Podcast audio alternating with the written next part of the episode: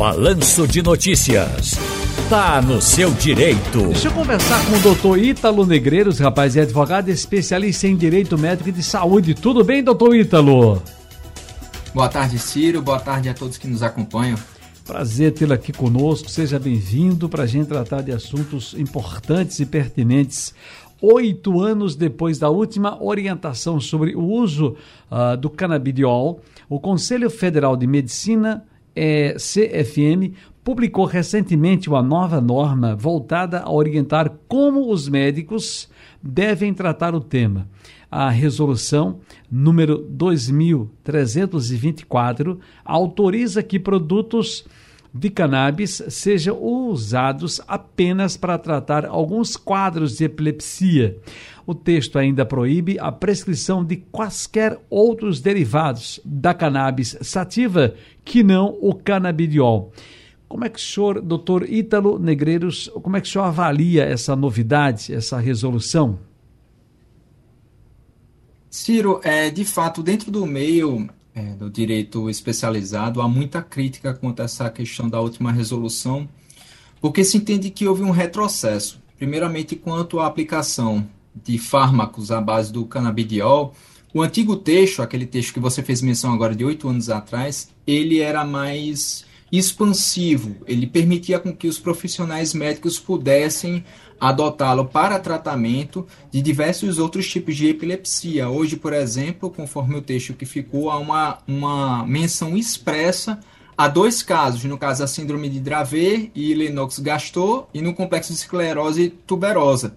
E para você ter ideia, esse fármaco, o, o canabidiol, já em outros países, ele é utilizado para diversos tipos de terapias. Por exemplo, para é, espectros autistas, depressões mais graves, alguns transtornos de ansiedade e geralmente doenças de, de, de ordem neurológica.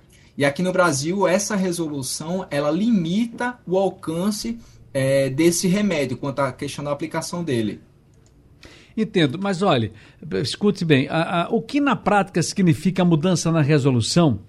Eu queria explicar isso mais detalhadamente para o nosso público. E como ela afeta ou pode afetar o tratamento de quem depende do canabidiol?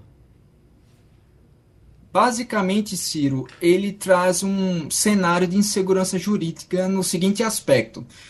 É, alguns pacientes já faziam uso desse remédio para tratamentos diversos, né, conforme a literatura médica. Essa resolução ela tende a trazer um cenário de insegurança para o médico que quando do tratamento do paciente que não esteja necessariamente nesse rol que está descrito na, na, resolução, o médico fica com medo de determinar a aplicação, com receio de responder é, administrativamente perante o Conselho, é, o Conselho Federal, o Conselho Regional de Medicina.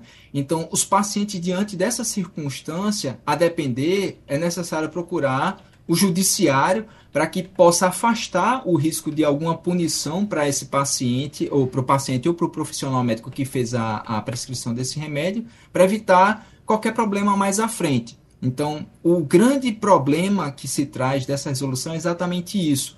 É uma limitação que se dava quando o texto ele era mais amplo quanto à questão da, da aplicação.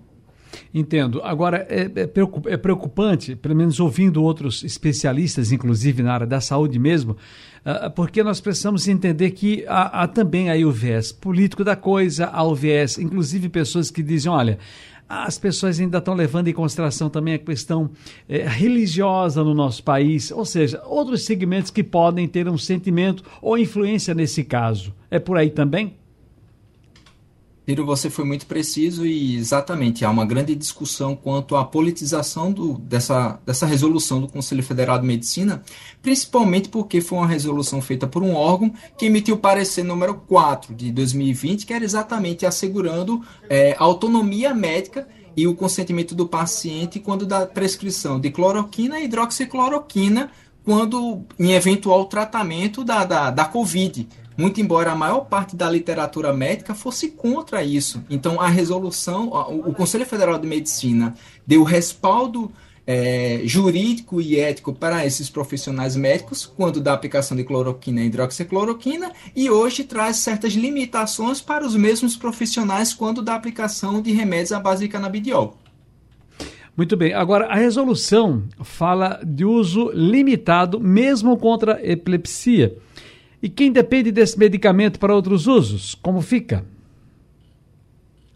Bem, a princípio, há essa circunstância aí, essa zona cinzenta dentro do direito, porque o Conselho Federal de Medicina ele pretende limitar o uso desse remédio, mas já existia já um quadro de pacientes que já fazia uso dele de forma livre, sem com que isso fosse um problema. Inclusive, a grande contradição, Ciro, é que o, o próprio SUS já faz a distribuição desse remédio é, por, pela questão da, da prescrição do, do, dos profissionais médicos. Então, a ANS, o SUS, ele já, já aplicava isso de forma geral e agora o Conselho Federal de Medicina, no sentido contrário, tenta trazer alguma limitação. Então, para os pacientes que, porventura, ele possa sentir ou possa atravessar alguma dificuldade, justamente em razão do receio do profissional médico em fazer a prescrição desse remédio, a depender da circunstância, é necessário que ele judicialize essa ação.